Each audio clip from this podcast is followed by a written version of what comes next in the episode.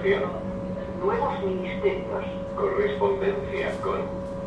Líneas 6 y 8. Interrogativas Renfe.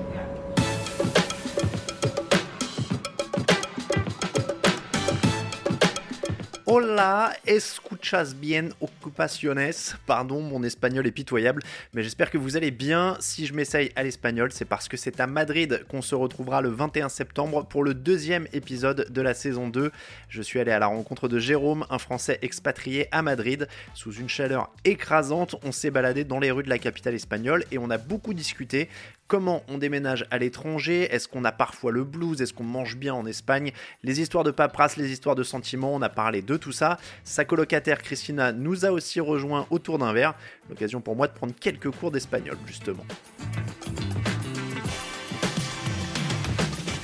Quels sont les mots qu'on doit connaître quand on arrive à Madrid?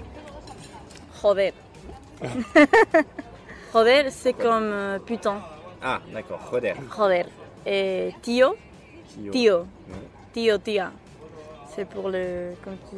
Entre Ah oui, collègues. Oncle, mais du coup, c'est ça, entre potes, c'est un mec. euh, Ah, au lieu de cousin ou mec, on dit euh, oncle Ouais. Ok. Ouais. On dit des membres différents de la famille, mais ça marche aussi.